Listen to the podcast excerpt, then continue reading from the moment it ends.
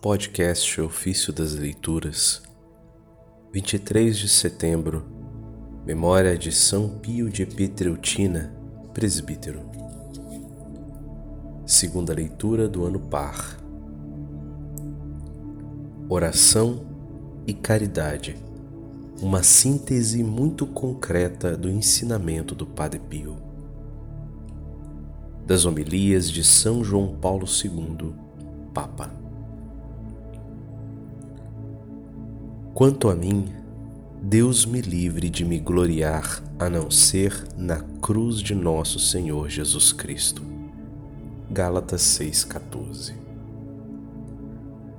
Não é porventura precisamente a glorificação da cruz o que mais resplandece em Padre Pio? Como é atual a espiritualidade da cruz vivida pelo humilde capuchinho de Petreutina. Em toda a sua existência, ele procurou conformar-se cada vez mais com o crucificado, tendo clara consciência de ter sido chamado para colaborar de modo peculiar na obra da redenção sem esta referência constante à cruz, não se compreende a sua santidade. No plano de Deus, a cruz constitui o verdadeiro instrumento de salvação para toda a humanidade e o caminho proposto explicitamente pelo Senhor a todos aqueles que desejam segui-lo. O santo frade do Gargano compreendeu isto muito bem. E na festa da Assunção, em 1914, escreveu: Para alcançar a nossa única finalidade, é preciso seguir o chefe divino, o qual unicamente pelo caminho que ele percorreu, deseja conduzir a alma eleita, isto é, pelo caminho da abnegação e da cruz. Eu sou o Senhor que exerço a misericórdia. Jeremias 9, 23. Padre Pio foi um generoso dispensador da misericórdia divina, estando sempre disponível para todos através do acolhimento, da direção espiritual e, sobretudo, da administração do sacramento da penitência.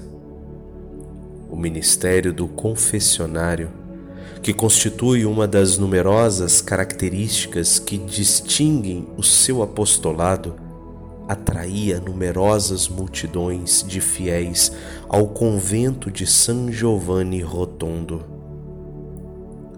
Mesmo quando aquele singular confessor tratava os peregrinos com severidade aparente, eles tomando consciência da gravidade do pecado e arrependendo-se sinceramente, voltavam quase sempre atrás para o abraço pacificador do perdão sacramental.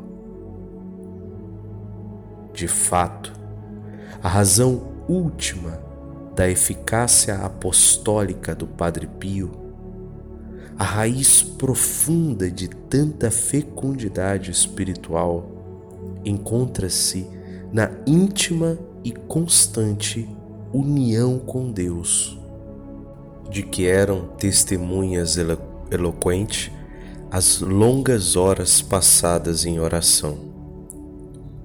Gostava de repetir: Sou um pobre frade que reza, convencido de que a oração é a melhor arma que possuímos, uma chave que abre o coração de Deus.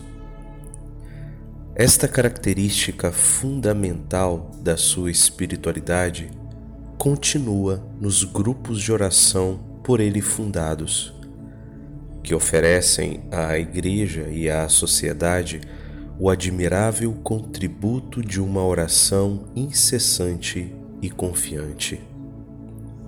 O Padre Pio unia à oração também uma intensa atividade caritativa, da qual é uma extraordinária expressão a casa alívio do sofrimento. Oração e caridade. Eis uma síntese muito concreta do ensinamento do Padre Pio, que hoje é proposto a todos.